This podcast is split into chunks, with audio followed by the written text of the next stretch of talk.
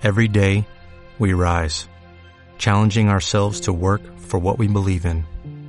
At U.S. Border Patrol, protecting our borders is more than a job, it's a calling. Agents answer the call, working together to keep our country and communities safe. If you're ready for a new mission, join U.S. Border Patrol and go beyond. Learn more at cbp.gov/careers. Podcast Millennium. Bueno, son días de vacunas, días de información, llegó la segunda ola, preocupación, los contagios que aumentan, algunos nos dicen que se aplanó la curva, otros que no. Eh, ayer en la provincia los datos eran muy preocupantes para un ministro, en la ciudad la opinión diferida del día anterior, un poco de confusión. Y para sacarnos la confusión, Gisela, vamos a hablar de alguien que siempre nos ayuda y nos pone en orden, o por lo menos nos afina ¿no? la mente en el tema COVID. ¿Qué te parece, Gisela? Sí, le damos la bienvenida a Carlos Regazzoni. Muy buenas tardes, ¿cómo estás? Hola, ¿qué tal? ¿Cómo estás, Gisela? ¿Cómo andás? Hola, Santiago. Hola, Carlos. Bueno, ¿cómo ves la situación actual? Mira, yo lo que veo, eh, miren, es un, un déjà vu del año pasado, en Mm. donde se empieza a especular sobre, sobre si la estamos ya pasamos un pico, o sea, si lo que pasó hace, lo que está Mm. pasando estos días es un pico y que ya está por, por transcurrir, y entonces no se terminan de, eh, de tomar algún tipo de medida adicional. Y la realidad es que de esa manera el año pasado terminamos con la mayor, una de las mayores, o sea, entre los 10 países con mayor cantidad de muertos por millón de habitantes del mundo eh, por COVID. Entonces, ahora eh, creer que la ola va a pasar sola, bueno, no, no, eso no va a ocurrir. En este momento tenemos una incidencia altísima de casos diarios. Hoy bajó un poco la positividad, hecho que es, es bueno, pero ayer no Mm. y hoy los casos en algunas jurisdicciones subieron cuando ayer habían bajado Hmm. y la positividad sigue estando muy elevada y indudablemente estamos con muy bajo nivel de testeos. Además, cuando esto se traslada a la provincia de Buenos Aires, en el AMBA, los test que se hacen son muy poquitos y los niveles de positividad son arriba del 60%. Eh, con lo cual, para mí la situación es, eh, digamos, es, es crítica. Tenés el sistema de salud saturado, 385 muertes, eh, ayer 500, o sea, el promedio de esta semana va a dar arriba de 400, Mm. que es una barbaridad, de o sea, es un nivel... Y lo que ocurre en, la- en los países de la región, ¿no? En- en que están con, con una pandemia desatada. Así que para mí la situación es, es una de las crisis más grandes que tuvo, la crisis más grande del sistema sanitario en Argentina de, de- Eh, algo que, que me vengo preguntando desde hace unos días. ¿Qué pasa? Después hablamos de oxígeno y demás, pero siempre me pregunto si con los medicamentos estamos cubiertos, si hay cantidad de medicamentos para tratar a los pacientes. Mira, esto hay dos maneras, tres maneras de resolverlo, de contestarse esta pregunta. Lo que a uno le parece, Hmm. lo que dicen, se dicen los medios, el- la investigación periodística, o lo que dicen los que saben. Hmm. La Asociación Argentina de Terapia Intensiva, es decir, el colegio que nuclea a los terapistas de todo el país, ¿eh? y en ese informe, en la mitad de las terapias de la Argentina, faltaron medicamentos para el manejo de la vía aérea, como el midazolam, eh, eh, propofol y otros. ¿Para qué sirven esos medicamentos, doctor? son medicamentos que se dan como sedantes, o sea, vos cuando vas a, a- cuando van a intubar a un paciente, no lo pueden hacer con el paciente despierto porque el paciente va a resistirse, va a luchar. Hmm. Entonces, o se lo duerme inmediatamente, se genera un coma farmacológico y se hace con algunos medicamentos que tienen propiedades muy particulares que permiten hacer esa maniobra. Y además hay que relajarlo. La mitad dijo que tenía faltante o escasez de ellos. Y después otro medicamento que denunciaron los, las terapias que les faltaba, que lo dice la- el informe de la SATI, de la Asociación de Terapia Intensiva, es la, los anticoagulantes para el manejo de estos pacientes. Carlos Regazzoni se empezó a hablar. allí- Perdón, perdón, estabas a... No, eso, a partir de ahí, digamos, cada uno saque sus conclusiones. Se, se, empezó a hablar los últimos días del problema del oxígeno. Lo habíamos visto en Perú, lo habíamos visto en la India, que ahora te vamos a preguntar por la India. Eh, se empezó a, probar, a, hablar de este problema, de la falta de oxígeno. Recién Culfas lo estaba mencionando en la televisión, lo vi en titulares porque en la radio no se puede escuchar la televisión. Eh, ¿Cuál es el problema que estamos teniendo con el oxígeno? Evidentemente, están, ya esto no lo dice la SATI, no lo leí yo en la SATI, por lo menos, capaz que ya lo informó y no lo, no, yo todavía no tuve acceso al informe de ellos, eh, pero sí hay muchos reportes. Bah, las autoridades dicen que los, eh, que los sanatorios están teniendo problemas con el oxígeno. Mm. Pensemos que el oxígeno se puede obtener, o sea, al paciente hay que darle oxígeno, porque el, esto es una neumonía que deteriora la capacidad del pulmón de, de, de tomar oxígeno del aire oxígeno suplementario. El aire tiene una cantidad de oxígeno, el aire que respiramos. Hay que darle un aire que tiene más oxígeno, más concentrado. Eso se hace con un aparato que es el oxigenador, que es como una heladerita chiquita que genera oxígeno, cantidad que no es suficiente para estos pacientes, sirve como paliativo, con tubos de oxígeno, que los camiones los habrán visto alguna vez, se descargan en los hospitales, esos tubos tienen una duración, si un paciente necesita alto flujo de oxígeno, eso no le alcanza. Cambiarlo cada 10 horas, 12 horas, y eso no, la logística es muy compleja. Y después el oxígeno en, eh, por las vías centrales de los hospitales tienen unas canillas, unas cañerías, con unas válvulas de oxígeno en las paredes, y ahí se conecta eh, la máscara o se conecta la máscara de alto flujo, la cánula de alto flujo o, en definitiva, en la terapia intensiva, el aparato respira, del respira, el respirador mecánico. Toma oxígeno. Bueno, ese oxígeno se produce en plantas, que lo que hacen es toman aire atmosférico, destilan oxígeno, lo hacen líquido, muy concentrado, y eso se eh, pone en, tanque, en camiones, y esos camiones van a los hospitales, llenan los tanques de los hospitales, y los hospitales de esa manera distribuyen dentro del, del hospital. Es como llenar una bombona de gas en una, en, un, en una quinta o lo que fuera. Eso duplicaron la cantidad de recambios. Duplicaron o sea, a lo, que se a lo que se tiene habitualmente sin COVID. Sí, exactamente, lo duplicaron. La cantidad de camiones que llegaban. Porque vos tenés una cantidad de pacientes respirados que es inédita. O sea, los sanatorios tienen, nunca tuvieron tantos pacientes en asistencia respiratoria mecánica, con todo lo que ello implica. ¿no? Y aparte de la logística, como decís, hay, ¿Se puede producir en Argentina oxígeno? ¿Hay problemas también con eso? ¿O solamente son problemas? Ah, o sea, vos pensás que falló, falló, faltó oxígeno en, Brasil, faltó oxígeno en, casi todos los países. En Perú, sí, hubo dificultades de oxígeno. No tan graves como en Colombia, en Ecuador, o en Perú, o en Bolivia, o lo que pasó en, en, en como es en, en la, que está pasando en la India ahora pero muchos países tuvieron dificultades serias con el oxígeno. Nosotros le dimos a Bolivia en, en el verano, ¿verdad? Creo que fuimos uno de los que le dimos oxígeno. Sí, bueno, pero hoy recién hablé con una, con una persona en Perú, eh, ellos están con 300 muertos por día, es una sociedad de 30 mm. millones de habitantes, como nosotros tengamos 440 muertos diarios. Claro. Muertos Diarios, lo que más o menos estamos teniendo. Carlos, eh, las situaciones de toda crítica. Carlos Regazzoni, leía un Twitter eh, tuyo anteanoche, creo que el día 25, eh, bueno, hace tres días, ¿no? y decía, pandemia desatendida, Brasil o la India, donde quiera que mires hay ambulancias y cadáveres como la segunda ola de la pandemia de coronavirus. Está levantando al estado más, más poblado de India.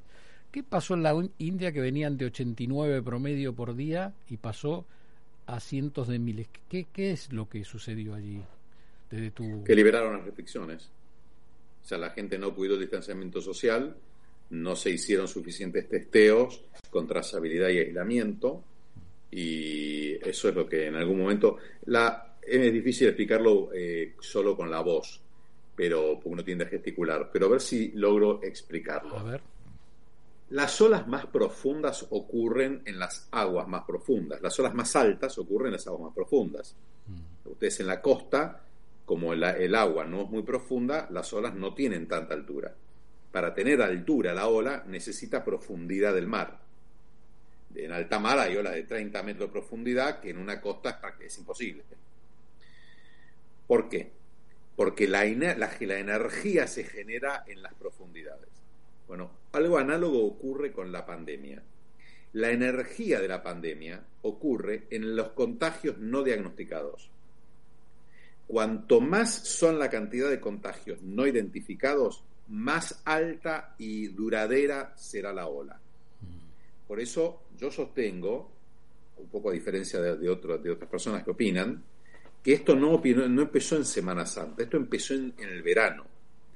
El veraneo fue generando la inercia que, como empezó en gente joven, y ahí el COVID es más benigno, eh, cobró mayor profundidad, o sea, la cantidad de casos que tenés circulando es mucho más grande. Y ahora hay un error en la estrategia que se está encarando, porque lo que se está buscando es vacunar a la mayor cantidad de gente posible para no tener que cerrar. Ah. Bueno, eso no va a pasar, porque ya hay experiencia internacional que demuestra que vos vacunando no das abasto cuando tenés tal circulación, nivel de circulación viral. Entendamos que la, o sea, corremos el riesgo de tener algo parecido a lo que ocurre en Estados Unidos que sigue teniendo 900 muertos por día, a pesar de tener el 60% de la población con una dosis. ¿Entienden? Y de una vacuna que es más efectiva que la que usamos acá. Entonces, no va, no va a funcionar eso, ¿entiendes? Porque la, como las vacunas no son 100% efectivas, son menos efectivas cuando hay mucho riesgo. Es como el cinturón de seguridad no es 100% efectivo. Entonces, ¿cuándo es más efectivo? Cuando vos vas a menor velocidad. Ahora, si vos vas a una alta velocidad, el cinturón deja de ser efectivo. Lo mismo le ocurre a las vacunas. O sea, si vos tenés mucha circulación, llega un momento que las vacunas no previenen los contagios. Por supuesto que es menos que antes, pero al final del camino, vos pensás que las vacunas estas tienen una efectividad, sobre todo en la población vulnerable, que está en el orden del 60-70%, en en la gente vulnerable, es decir, en los mayores, y en las personas con inmunocompromiso jóvenes.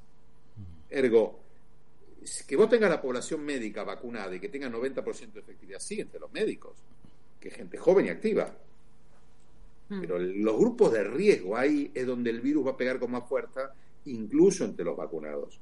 Así que hay que bajar la circulación viral. Bueno, es lo que un poco es lo que estamos viendo con la gente joven, ¿no? Está falleciendo gente entre 45 y 65 años en los últimos días. Y más joven. Mucho más joven. Ahí qué ocurre? Ahí ocurren dos cosas. La primera cosa, quien tiene susceptibilidad de hacer una forma grave es 3 de cada 10 en la gente de más de 70 años. Y es 1 de cada 1000 en la gente joven. Cuando vos contagiaste, empezás a contagiar de a miles a los jóvenes, empiezan a aparecer las formas graves en jóvenes. A esto sumale la nueva cepa de Manaos. La nueva cepa de Manaos ya no es uno cada mil, es dos cada mil. Porque es más grave incluso. ¿Entiendes? Independientemente de, la susceptibilidad, además le duplica la, la gravedad. Entonces, si con la cepa ancestral cada mil jóvenes uno hace una forma grave, con la cepa de Manaos, cada mil jóvenes dos hacen una, una forma grave. Jóvenes, estoy hablando de chicos de 20 años, ¿no? Mm. Porque cuando vos tenés 40 años, el riesgo es de hacer una forma grave, es uno en 100. Y con la cepa de mm. Vas a dos en 100. Para hacerlo, decirlo de otra manera, en la Argentina hasta la fecha murió el 2% de las personas que se contagiaron de COVID. Diagnosticado. Todos los hisopados que se hicieron, fueron casi 3 millones, bueno, el 2% de esos diagnósticos murió. Y el 5% de todos esos diagnósticos es una forma grave. Entonces, cuando vos prevengas 100 hisopados positivos, estás salvando una vida. O dos. Mm. Ahora, Carlos, venís, vos venís, la verdad, nos venís hablando de la necesidad de hisopar desde el principio de la cuarentena. Y parece que las autoridades no, no reaccionan a esto, no sabemos por qué, si es, un, si es política, si faltan eh, el material para testear. Eh, si es una negación. Ahora, hay un error de concepto, Santiago. Yo creo que es un error temporal. Que es decir, aguantemos, aguantemos, sin cerrar nada, hasta que comience a hacer efecto la vacuna. Y mientras tanto se toman algunas medidas. Eso, a mi entender, lo único que está haciendo es que Argentina va a seguir escalando posiciones en los países con mayor mortalidad. Ah. Y vamos a terminar el año con, ponele un 20% de la población con doble dosis, cosa que es casi dificilísima, pero suponiendo, ahora con una mortalidad que va a ser altísima. Más de- Claro. o sea, no, no, no, porque no es la forma de razón. El problema lo tenés ahora. Vos ahora tenés saturada la terapia, vos ahora tenés a gente muriéndose de hasta 400 personas por día. Listo. Ahora tenés que tomar la solución. O sea, no, no podemos especular con una solución que va a llegar dentro de meses. Y si- Te escucho y me da la sensación que nos estamos quedando con la toma de decisiones. Pero no me estamos no- no llegando tarde. Pero hace un mes que estamos quedados con la toma de decisiones. Porque si no, vamos a hacer la novedad en el planeta. O sea, todos los países tienen Sí. que hacer medidas drásticas y nosotros estamos inventando la pólvora, ¿entiendes? No, no, Mm. no hay eso. Por supuesto que hay un problema de resto social. Es decir, la gente ya no da más. Claro. Entonces voy a Sí. decir, una medida drástica. Ahora, bueno, eso es entendible y es así y es una Sí, pero se nos está muriendo la gente. Bueno, me Eso también que- es así. Es que la gente no, mira, no repara, no se repara en el dramatismo. Claro, claro. La causa número uno de muerte en la Argentina es el infarto. Cobra dos, eh, la, la enfermedad cardiovascular. Cobra 240 vidas por día. El COVID está cobrando el doble. Hoy en día murió más gente por COVID que por infarto y por cáncer juntos. Mm. Eso no es que es grave, es increíblemente severo. Imaginen ustedes, en la Argentina, ¿saben cuánta gente muere por accidente de tránsito? 20 personas por día. ¿Qué estaríamos haciendo si hubiera 500 muertes diarias por accidente de tránsito? En Argentina mueren 5 personas al día por homicidio. ¿Qué estaríamos haciendo si estuvieran muriendo 500 personas al día por homicidio? Mm. ¿Cuál sería tu lógica de razonamiento? Clarísimo. Clarísimo. Muy, pero muy claro. ¿Sirven las restricciones y los confinamientos como lo han hecho en el mundo? ¿O estamos tarde para eso? O con las clases abiertas. Voy a meterte en un tema que por decir, no quiero opinar de eso, Santi, y está totalmente de acuerdo. No, no, yo voy a opinar de lo que me, pide, me preguntes porque lo, lo he venido haciendo siempre con total libertad y con honestidad. No, lo que pasa es que ya a esta altura y como estamos, las clases pasaron a, a segundo plano, como que ah, me Bueno, parece pero- que hay que pero tomar es- otras es- medidas. Es circulación. Sabemos a que primer plano, porque esto es así. Vos más te retrasás en el diagnóstico correcto, o sea, vos más te, de- te retrasás en, en, eh, más tiempo dejas pasar, más drásticas son las medidas a implementar. Por eso en medicina decimos mejor prevenir que curar. Mm, No es lo mismo agarrar una enfermedad antes de que se haya manifestado, que durante sus manifestaciones iniciales, que cuando la enfermedad está muy avanzada. Los tratamientos suelen ser más costosos, más dolorosos y además menos efectivos. Entonces, cuanto más tiempo dejemos pasar, lo único que vamos a conseguir es que vamos a tener una, una- va a ser, va a haber que tomar medidas más drásticas que van a tener menor efectividad. O sea, que va a haber que implementarlas por más tiempo. Por eso a mí me dicen, cerremos todo por 15 días. Mi, mi respuesta es, ¿en base a qué 15 días? claro. Porque cuando te dicen los dos periodos de contagio, eso no es real. Mm. O sea, vos, 15, eh, todo depende de cuánto vos... lo- eso es en de laboratorio. O sea, de en laboratorio, vos dos periodos de contagio, sí, porque no hubo cero circulación en tu modelo estadístico, matemático. Pero en la realidad no hay cero circulación. Entonces no hay dos días, de, no hay 15 días. Los países que cerraron todo, cuarentenas estrictísimas, que hoy en día en nuestro caso, en nuestro país casi impensable, tuvieron tres meses cerrados Sí. tres meses. Y no es que lo hicieron porque no entienden nada de la medicina, son los primeros países potencia del mundo. Y los que no lo hicieron están sufriendo las consecuencias. El caso de Brasil es, una- es- yo no entiendo cómo vamos a seguir con esta situación. Sí, es como que todavía hay muchas cosas inentendibles, parece mentira, ¿no? Después de, un año y medio. Estamos hablando con Carlos Regazzoni, él es médico, nos ayuda siempre en vuelo de regreso cuando tenemos dudas. Y mm, la duda que nos surgió hoy, eh, en primer lugar, era esto de la cepa andina donde científicos de Perú y, bueno, también eh, de Chile están informando, bueno, de este nuevo linaje, de este, de este nuevo, de esta variante de COVID, digamos, ¿no? Que confirmaron casos en Chile, en Ecuador y en Alemania. ¿De qué se trata?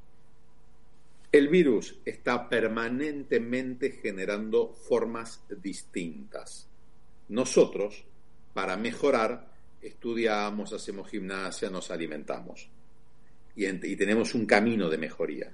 Mm. El virus no sabe cuál, cu- cómo es mejor él. Entonces, como no sabe cómo es mejor él, o sea, no- el virus no tiene un programa de cómo ser el mejor coronavirus. ¿Cómo encuentra el mejor coronavirus? Cambiando permanentemente, generando variantes. Y de esas variantes se van a imponer aquellas que sean mejores. Es un mecanismo de selección natural. El virus no sabe cómo mejorar él, o sea, no tiene un programa de mejoría, no se imagina más flaco, con mejor salud, mejor instruido. El virus, el virus no tiene esa capacidad porque es una, es una partícula casi inerte, mínima. No es inerte, pero es un ser, ni siquiera es un ser vivo completo. Entonces, ¿cómo hace para encontrar formas de seguir viviendo? Porque para el virus no seguir contagiando es morir. Claro. Bueno, genera formas distintas. Y de esas formas distintas, algunas, la, la enorme mayoría caen en la nada, pero otras, las que empiezan a, a, imponerse, son formas que son mejores que su antecesor, digamos. Carlos, ¿y, y, estas, estas cepas complican la vacuna? ¿Complican en el sentido que le quitan, eh, ¿cómo se diría? Le quitan eh, fuerza, le quitan potencia. ¿eh? estas, estas cepas pueden hacer, pueden complicar la vacunación pueden complicar la, la, eh, la vacuna y pueden complicar la inmunidad generada Ah, por la ahí vacuna. está. Esa es la. Todo más. Claro, pero son tres mecanismos distintos de acción. A ver, Mm. dale. Pueden complicar la vacunación porque vos inmunizás de a 100 personas por día y el virus contagia de a 200 personas por día. Claro. Entonces, al segundo día, el virus ya te duplicó en velocidad. Entonces, esa es la primera cosa que puede ocurrir. El que el virus, la epidemia está siendo mucho más rápida que nuestra capacidad de inmunizar gente. El segundo mecanismo es por lo que les había dicho al principio. Como el virus genera tanta circulación, vos, tu vacunación es menos efectiva. Porque ese 20% de personas que aún vacunadas quedan susceptibles y pueden hacer formas graves, porque hay que aclararlo, pueden hacer formas graves, aunque muy pocas, ese muy pocas depende de cuánto virus esté circulando. Porque si vos contagias a, si el virus está demasiado circulando, eh, igualmente se va a saturar esa, ese grupete. Así que ahí tenemos el segundo mecanismo, que el virus, el virus lo que hace es eh, haga, aumenta el riesgo de aquellos que no quedaron inmunizados aunque estuvieron vacunados. Y en tercer lugar, el virus puede modificar su caparazón, para decirlo de alguna manera, y entonces los anticuerpos producidos por la vacuna Mm. dejan de ser efectivos en un porcentaje. Y esto ocurre con diferentes vacunas y con diferentes cepas. Eso te explica por qué los países ricos compran muchas vacunas Claro. Y se las acaparan, porque no saben lo que va a terminar ocurriendo. Mientras siga circulando el virus en esta masividad, la puede ocurrir cualquier cosa. Aquí Carlos me pregunta a un oyente, no, no me puso el nombre, dice, he visto en el noticiero que en algunos países, sobre todo en Latinoamérica, la gente compra oxígeno para tener en su casa. ¿Eso se puede manejar así? Eh, Normalmente me preguntan, ¿lo puedo manejar yo? ¿Puedo darle oxígeno a un pariente mío o necesito un técnico? No, llegada la emergencia, la gente, de hecho hay oxígeno domiciliario, ¿no? los pacientes EPOC tienen oxigenadores, pero estamos hablando de una situación desesperada, Claro. una situación límite para la sociedad, además es una situación de una enorme inequidad.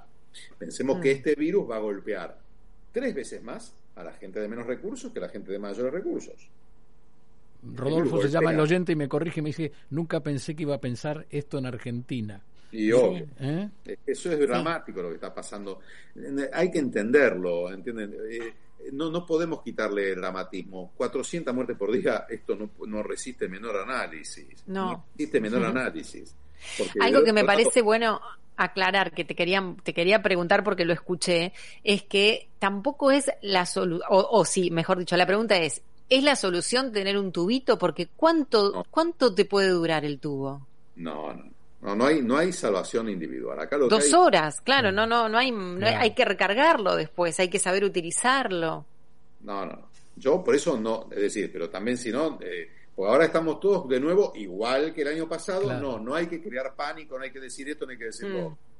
Y eso es, es decir, todo eso es negativo, porque los países no han manejado así la pandemia. Los Claro. países manejan su pandemia con rigor científico, con las cosas claras para la gente, y después, por supuesto, tratando de anticiparse. Quienes no Mm. se anticiparon. Miren, en el caso más, un, un caso, tantos, no quiero aburrir, pero lo de Chile. Chile empezó a, a vacunar, entonces dijo, hizo la proyección de cuánto vacunaba, dijo, empiezo a liberar las restricciones. ¿Qué pasó? Duplicaron la mortalidad. Hmm. Sí, lo de Chile es, es el, el mejor ejemplo. Entonces tuvieron las dos cosas en contra. Porque, ojo, que si acá no controlamos la pandemia, va a haber que cerrar todo. Eso va, Mm. va a ocurrir, en tiempo, ocurrió en todos lados. No, no- ninguna nación puede soportarlo eso. O sea, no, no podés soportar el riesgo sanitario a un nivel eh, eh, que, que pone en riesgo la vida de todos. Llega un momento que la, la sociedad no lo aguanta. Entonces, por eso, eh, siempre digo, el mejor plan económico es tener un muy buen plan sanitario. Porque además de esa forma, vos desde la salud le vas a poder dar previsión al economista. Hoy en día, el economista, ¿qué va a planificar? ¿Cómo hace para planificar? Si no sabe si va a poder mantener los frigoríficos abiertos, si va a poder mantener, ¿entienden? Y además que todo esto genera un da- una... Ustedes piensen que una persona de, cincu- de menos de 65 años que muere es un jefe de hogar que muere. No, no, bueno, lo que decimos siempre con Santiago. decimos. Es una familia. Es una familia. Nosotros no decimos más la palabra casos, ¿no? Decimos personas, con familia, Mm. con... Eh, me parece muy sabio, porque hay que tratar de... En, en otros países lo han hecho y acá la verdad que sería muy bueno que lo hagan. Las tapas de los diarios empezar a publicar los nombres de todos los que murieron. Sí. Incluso en Italia se hizo con las fotos de todos los que murieron.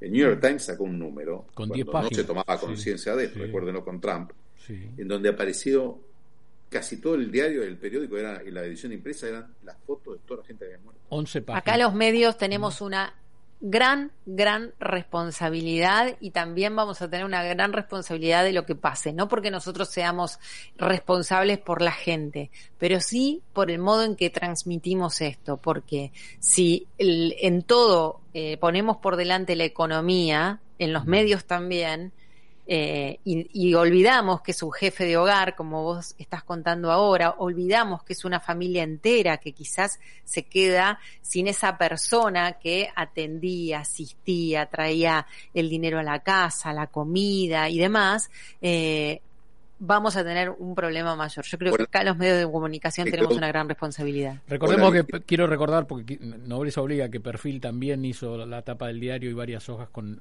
al principio de la pandemia, ¿no? El año pasado. Y además, ¿saben qué? Miren, nos enfrentamos frente a un gran dilema ético, pero como, como comunidad.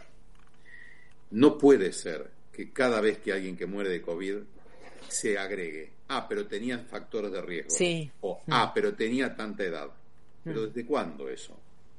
Además, Mm. no es real desde lo médico. Si yo le digo los factores de riesgo para morir por COVID y la prevalencia que esos factores tienen en la comunidad, estamos todos en riesgo. Mm. Y desde, además la medicina está hecha para que justamente no sufran los que tienen más factores. Está hecha para los más vulnerables la medicina, para, para salvar al que tenga un factor de riesgo, ¿entiende?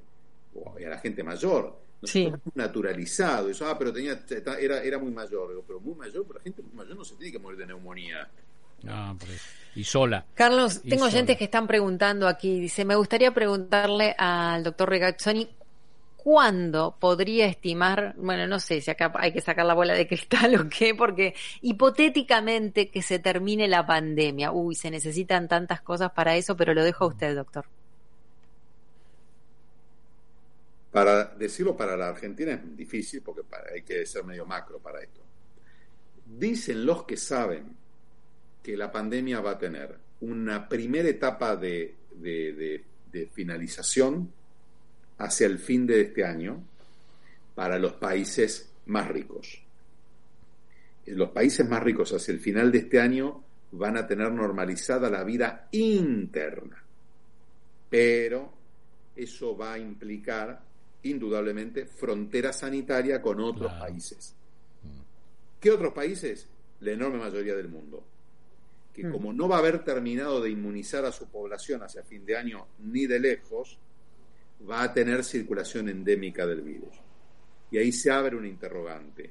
La circulación sostenida y endémica del virus, masiva, va a crear variantes que van a complicar incluso a los países desarrollados, obligando a más cierre de fronteras, nuevos testeos, nuevas vacunas. Eso no se sabe. Si uno juzga, no yo, sino los que saben, dicen, a juzgar por lo que pasó en estos últimos 16 meses, uno diría que si, si continúa la circulación masiva, especialmente a expensas de países y comunidades pobres, el virus va a seguir generando variantes más agresivas.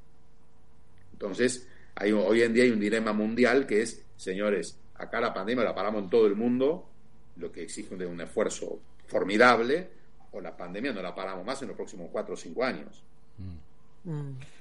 Falta parte de, gente del sistema de salud sin vacunar, me dicen acá los oyentes. ¿Cuándo estaría esto completo? ¿O por qué? La verdad es que ese es un punto que a mí siempre me generó dudas. ¿Por qué todavía hay gente sin vacunarse? ¿Por qué no quisieron vacunarse? los médicos optamos por eh, eh, esperar a que gente que lo necesita más se vacune.